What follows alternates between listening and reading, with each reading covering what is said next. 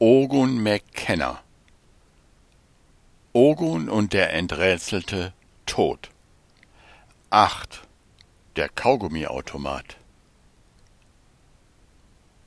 Das Polizeipräsidium in Neubrandenburg war im behördenüblichen Theresien gelb gestrichen.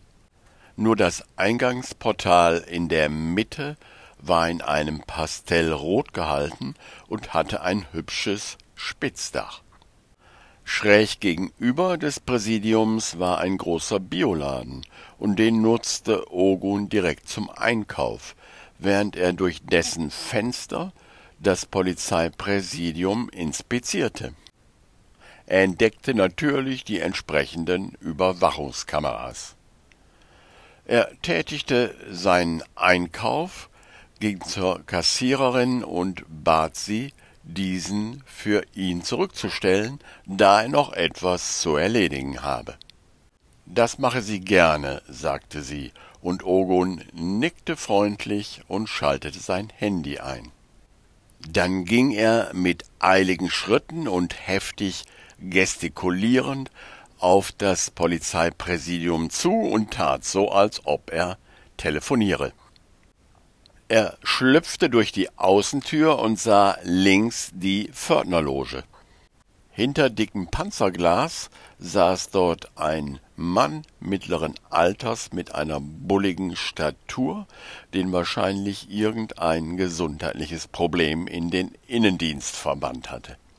Ogun winkte ihm flüchtig zu und rief Susanne Tröger erwartet mich. Dann legte er seine rechte Hand erwartungsvoll auf den Griff der nächsten Glastür, in der Erwartung eines Summtons, die diese öffnen würde. Nichts passierte. Er rief nochmals laut ins Telefon Susanne, ich bin gleich bei dir. Ich denke, wir müssen schnell handeln. Nein, ich kann's nicht am Telefon erklären. Ich bin gleich da. Dann schaute er nochmals erwartungsvoll den Mann hinter seiner Panzerglasscheibe an und zog die Achseln fragend hoch. Als immer noch nichts passierte, rief er laut ins Telefon Muß mich korrigieren, Susanne. Euer Wachhund hier unten hält mich auf und verzögert dringende Ermittlungen. Dabei sah er den Mann hinter der Panzerglasscheibe durchdringend an. Endlich ertönte der Summton. Ogun schlüpfte durch die Tür und ging nach links, damit er außer Sicht war. Ein kurzer Blick zur Decke. Hier gab es keine Überwachungskameras.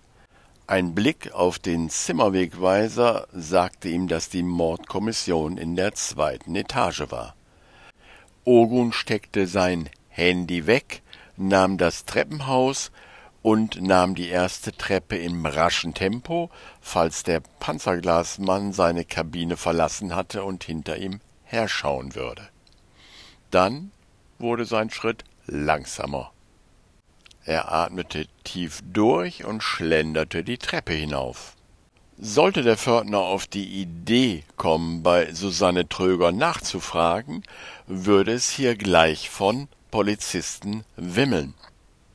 Aber erstens hielt Ogun das nicht für sehr wahrscheinlich, denn ein Polizeipräsidium glänzt in der Regel nicht durch flache Hierarchien.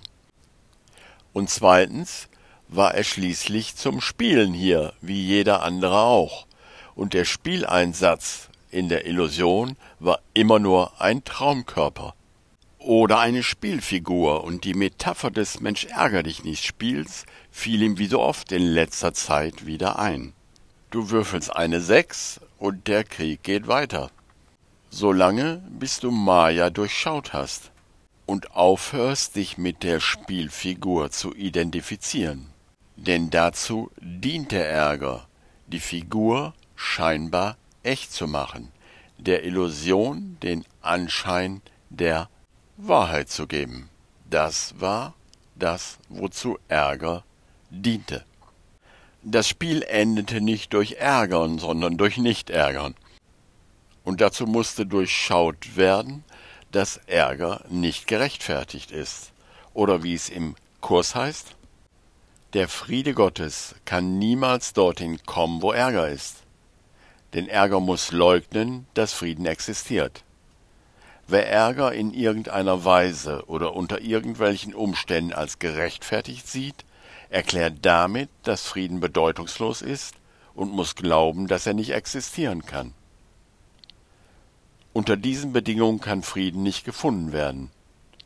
Daher ist Vergebung die notwendige Voraussetzung, um den Frieden Gottes zu finden.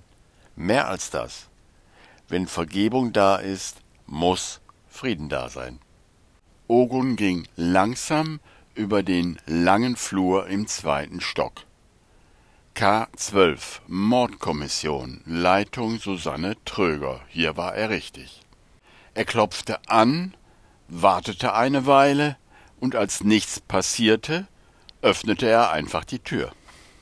Er betrat einen Raum, in dem zwei Schreibtische wie kleine Inseln im Raum verteilt waren. An dem einen Schreibtisch saß ein junger Mann, etwa dreißig, der durchtrainiert wirkte und sich mit einem Sudoku-Heft beschäftigte. Er blaffte Ogun an, ich hab noch nicht hereingerufen, also noch mal raus mit Ihnen. Ogun lächelte freundlich, ging langsam zu dem gegenüberliegenden Schreibtisch und setzte sich darauf. Als Kursschüler fühlte er sich durchaus der Freundlichkeit, dem Mitmenschen gegenüber und auch der Güte verpflichtet, was aber nicht hieß, dass man sich in irgendeiner Weise zum Fußabtreter machen ließ. Dies hier war eher ein Fall für klare Kante. Neben ihm auf dem Schreibtisch lag in einem Schulterholster eine Waffe. Ogun zog die Waffe aus dem Holster und schaute sie sich an. Mhm, sagte er, die Sigsauer P6. Ganz okay, aber ich bevorzuge die Glock 17.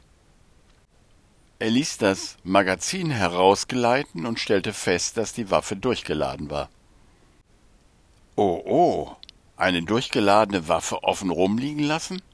Meinem Waffenausbilder hätte dies gar nicht gefallen. Owen steckte die Waffe wieder in den Holster und warf den ganzen Holster dem jungen Mann zu. Der fing ihn reflexartig auf, und Owen sagte im Befehlston Schließen Sie die bitte sofort weg. Susanne Tröger erwartet mich. Wo finde ich sie? Er hatte den richtigen Ton getroffen. Der junge Mann wies mit einer Hand auf eine Tür im Hintergrund.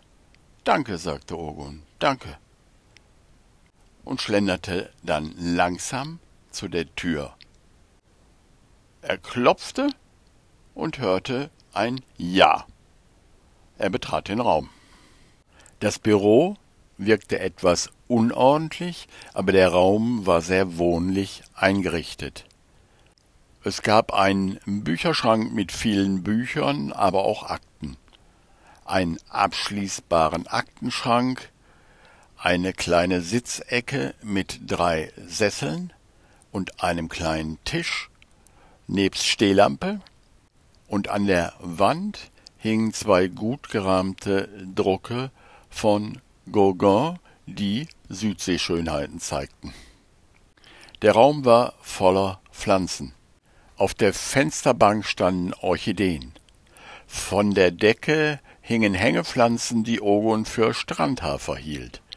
Neben Susanne Trögers Schreibtisch stand ein gewaltiger Fikusbaum. Susanne Tröger saß hinter ihrem Schreibtisch und hatte lässig die Beine auf eine Ecke des Schreibtisches gelegt. Sie wippte auf ihrem Schreibtischstuhl dabei leicht hin und her und musterte Ogun neugierig. Auf dem Schreibtisch lagen einige Bücher und ein Laptop. Sie hatte einen Zettel mit handschriftlichen Notizen vor sich. Ihr Kleidungsstil war ebenfalls leger.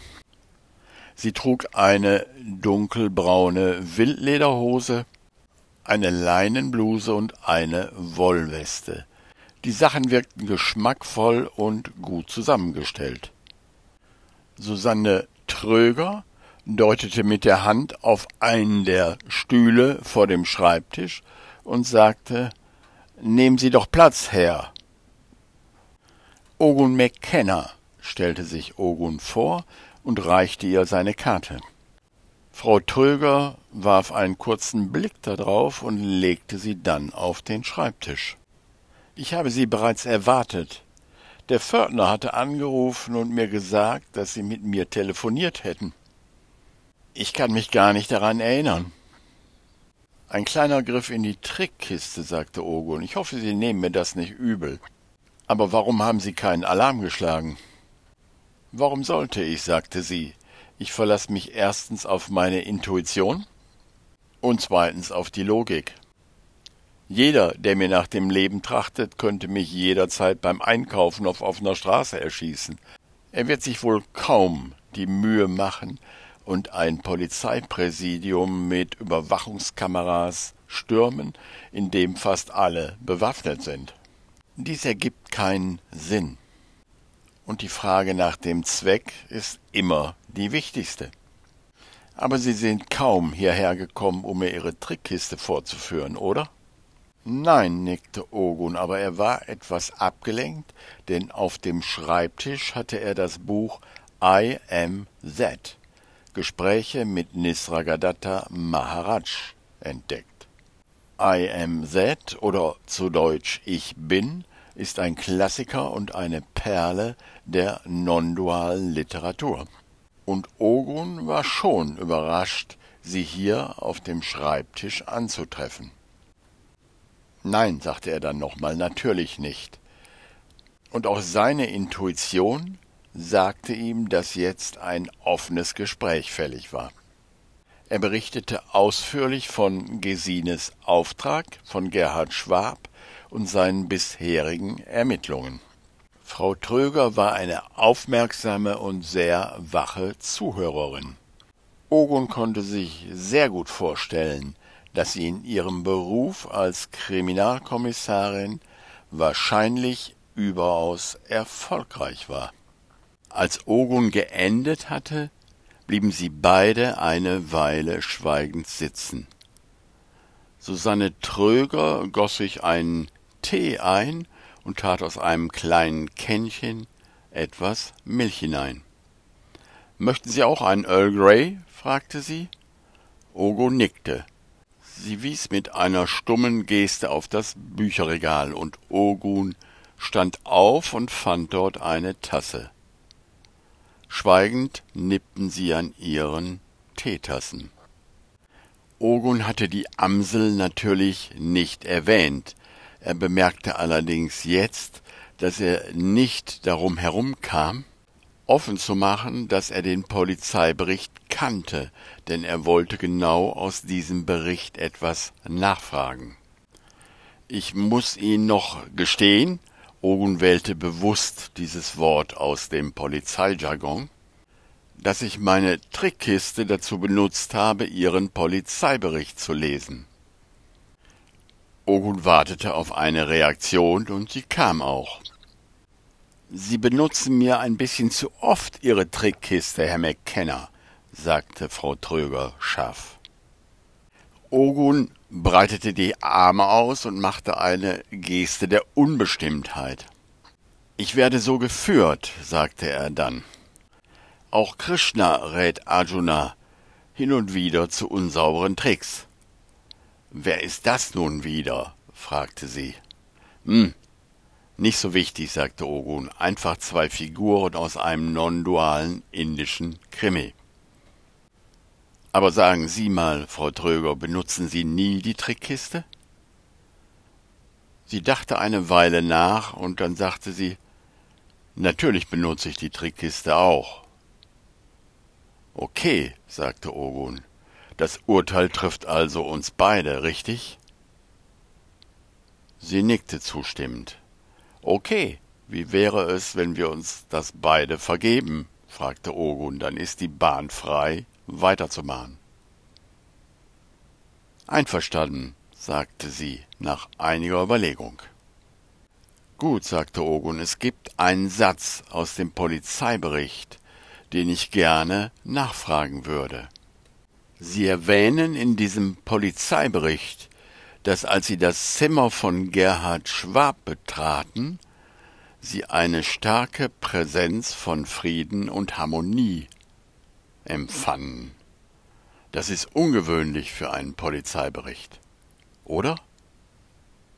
Ja, das ist es, sagte sie. Es ist eine längere Geschichte, und sie ist sehr persönlich. Wollen Sie sie trotzdem hören? Ja sicher, sagte Ogun, deshalb bin ich ja hier. Und er lehnte sich zurück. Susanne Tröger stand auf und stellte sich ans Fenster. Sie suchte offensichtlich nach einem Anfang, und es schien ihr nicht leicht zu fallen. Ogun beobachtete, wie sie mit ihren Händen sanft über die Blätter der Orchideen strich, so wie man vielleicht eine Katze streicheln würde, und er spürte, dass sie sich Kraft von ihren Pflanzen holte. Der Anblick hatte etwas sehr Berührendes. Dann begann sie mit ruhiger und klarer Stimme zu erzählen. Ich bin erst vor einer Woche wieder in dieses Büro gezogen, sagte sie dann. Die letzten anderthalb Jahre hatte ich ein kleines Büro unten im Keller ohne Fenster, nur mit künstlichem Licht, zugewiesen bekommen. Und warum? Weil ich mich geweigert habe, mich impfen zu lassen. Zeitweise musste ich mich bei jedem Dienstantritt bei meinem Chef melden, der dann persönlich einen Corona-Test bei mir vornahm. Sie schwieg eine Weile und sagte dann, es war eine harte Zeit für mich, Herr McKenna. Ich, die gefeierte Ermittlerin, mit der höchsten Aufklärungsquote bei Mord, die dieses Dezernat je hatte, saß auf einmal alleine in einem Kellerbüro ohne Fenster, mit meiner künstlichen Beleuchtung. Schauen Sie sich meine Pflanzen an. Ich musste sie alle mit nach Hause in die Wohnung nehmen, denn sie hätten dieses Kellerverlies überhaupt nicht überlebt. Wieder streichelte sie über die Orchideenblätter. Wissen Sie, ich habe mein ganzes Berufsleben damit verbracht, die dunkle Seite des Menschen zu studieren. Und doch war ich überrascht dass sie mir auf einmal in meinen Kolleginnen, Kollegen und Vorgesetzten begegnete. Es schien wie ein seltsamer Rausch zu sein. Wissenschaftliche Beweise, dass die Impfung die Übertragung stoppt, gab es nie. Es gab viele Behauptungen, die der Reihe nach als unwahr entlarvt wurden. Und trotzdem hielten die meisten an diesen verrückten Werbeideen fest. Und manche tun es auch heute noch. In der ganzen Zeit habe ich nur sieben Tage im Dienst gefehlt, Herr McKenna. Und dies auch nur, weil einer ihrer verrückten Tests angeschlagen hatte. Aber es fühlte sich nur an wie eine leichte Erkältung, mit der ich normalerweise zum Dienst gekommen wäre. Inzwischen ist der Krankenstand gewaltig. Trotz der Impfung. Trotz der Booster. Und inzwischen kann man zumindest mit einigen Menschen darüber reden, ob es nicht vielleicht wegen der Impfung ist, dass der Krankenstand so hoch ist. Susanne Tröger setzte sich wieder an ihren Schreibtisch, nahm einen Schluck Tee und schaute zur Decke. Dabei verschränkte sie etwas verträumt die Arme hinter dem Kopf. Da unten, in diesem kleinen Büro, habe ich den Entschluss gefasst, nur noch authentisch zu sein. Ich fasste den Entschluss, mich auf keinerlei Art mehr zu verstellen, egal wobei und wofür. Und in dieser Situation wurde ich zu dem Fall Gerhard Schwab gerufen. Ich hatte Hintergrunddienst und es war eine Streifenwagenbesatzung, die mich anforderte. Sie waren froh, den Fall so schnell wie möglich loszuwerden, der Ort schien ihnen irgendwie unheimlich. Ich spürte den Frieden sofort. Ich saß einfach da, neben der Leiche von Gerhard Schwab und war in tiefem Frieden. Auf einmal waren zwei Stunden vergangen, ohne dass ich überhaupt etwas getan oder an etwas gedacht hatte. Und ich sah keinerlei Grund mehr, dies im Bericht zu verschweigen. Wieder nippte sie an ihrem Tee und sagte dann Auf dem Schreibtisch fand ich dieses Buch. Sie deutete auf I am that. Und ich nahm es als Beweismittel mit und fing an, es in meinem Kellerbüro zu lesen. Denn Zeit hatte ich weiß Gott genug. Mein Englisch ist eigentlich ganz gut, wissen Sie, aber am Anfang dachte ich, ich würde es einfach nicht verstehen. Ich besorgte mir sogar die deutsche Übersetzung, die in drei Bänden unter dem Namen Ich bin erschienen ist. Ganz offensichtlich schien dieser Nisragadatta Maharaj davon zu sprechen, dass ich nicht dieser Körper, sondern das Bewusstsein selber sei, in dem dieser Körper erscheint. Und obwohl mich dies am Anfang sehr durcheinander brachte, wusste ich, dass er recht hatte. Die vielen Widersprüche, die dieses Leben so mit sich bringt, lösten sich in diesem einen Gedanken auf. Sie schaute Ogun direkt an und sagte, dies ist meine Geschichte, Herr McKenna. Danke, sagte Ogun. Danke. Dann sagte er, beobachten Sie Ihren Geist, wie er entsteht, wie er funktioniert. Wenn Sie Ihren Geist beobachten, entdecken Sie sich selbst als Beobachter. Wenn Sie regungslos bleiben und nur zuschauen, entdecken Sie sich selbst als das Licht hinter dem Beobachter. Sie scheinen das Buch sehr gut zu kennen, sagte Susanne Tröger. Ja, sagte Ogun, ich kenne es sehr gut, Susanne. Darf ich Sie so nennen? Sie nickte. Du hast dich entschlossen, Susanne, aufzuwachen, spirituell erwachsen zu werden. Und das Universum hat deinen Wunsch respektiert und hat dir genau die Menschen und Situationen und Gedanken geschickt, die dazu nötig waren. Ein kleines Kellerbüro ohne Fenster mit künstlichem Licht. Äh, Sie, ich meine, du meinst, dass dies zusammenhängt? Das meine ich.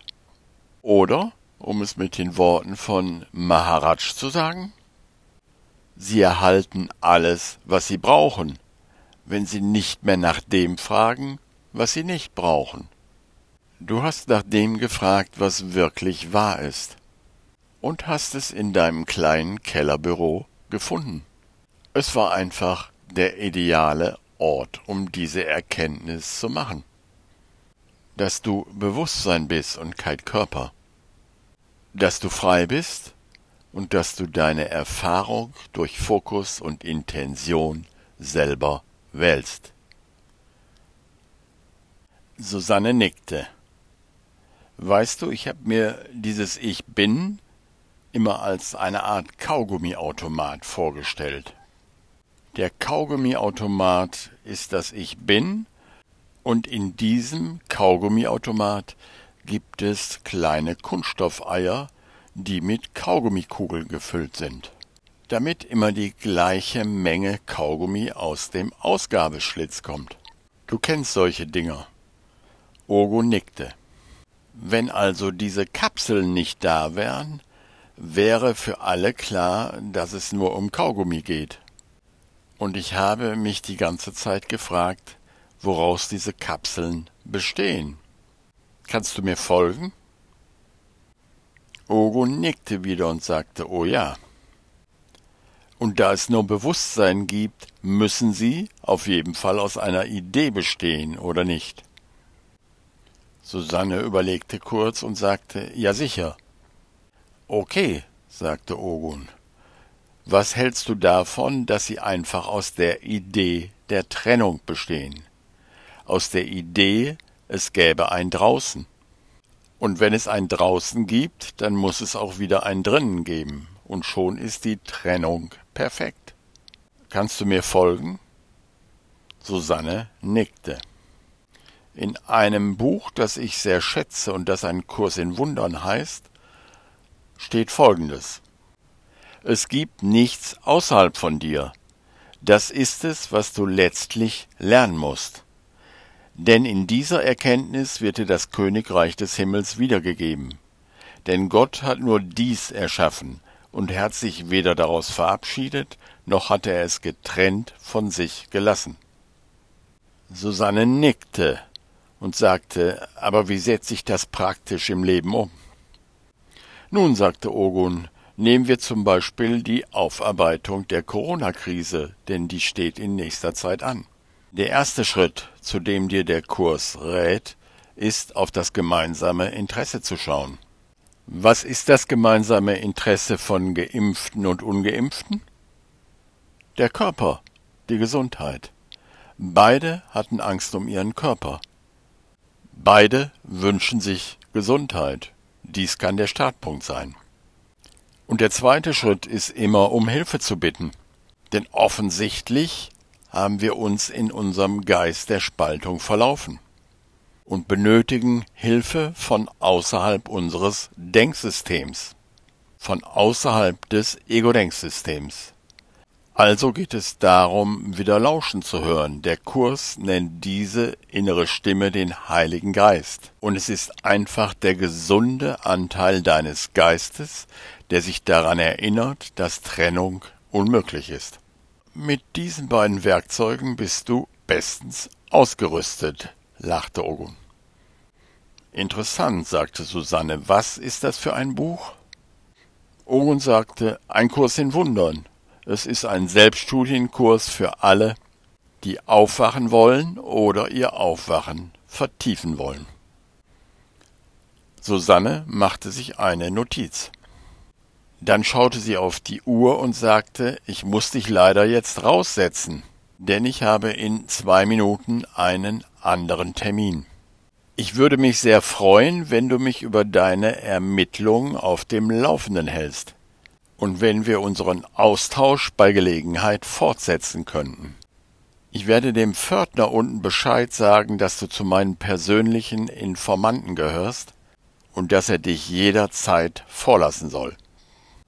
Sehr gerne, sagte Ogun, und sie verabschiedeten sich mit einem warmen Händedruck. Im Vorzimmer sprang der durchtrainierte junge Mann von seinem Sudoku-Heft auf und sagte, Sie gehören sicherlich zu einer Spezialeinheit, richtig? Ich meine wegen der Glock und so weiter. Die wird in Deutschland doch nur an Spezialeinheiten ausgegeben, richtig? Richtig, sagte Ogun. Ich gehöre zu einer Spezialeinheit. Wir beschäftigen uns ausschließlich mit Geistesschulung. Das ist die Zukunft, junger Freund. Sie sollten den Anschluss nicht verpassen. Dann schlenderte Ogun in Ruhe zurück zum Ausgang. Als er an der Pförtnerloge vorbeikam, zwinkerte ihm der Pförtner verstohlen zu. Und Ogun zwinkerte genauso verstohlen zurück.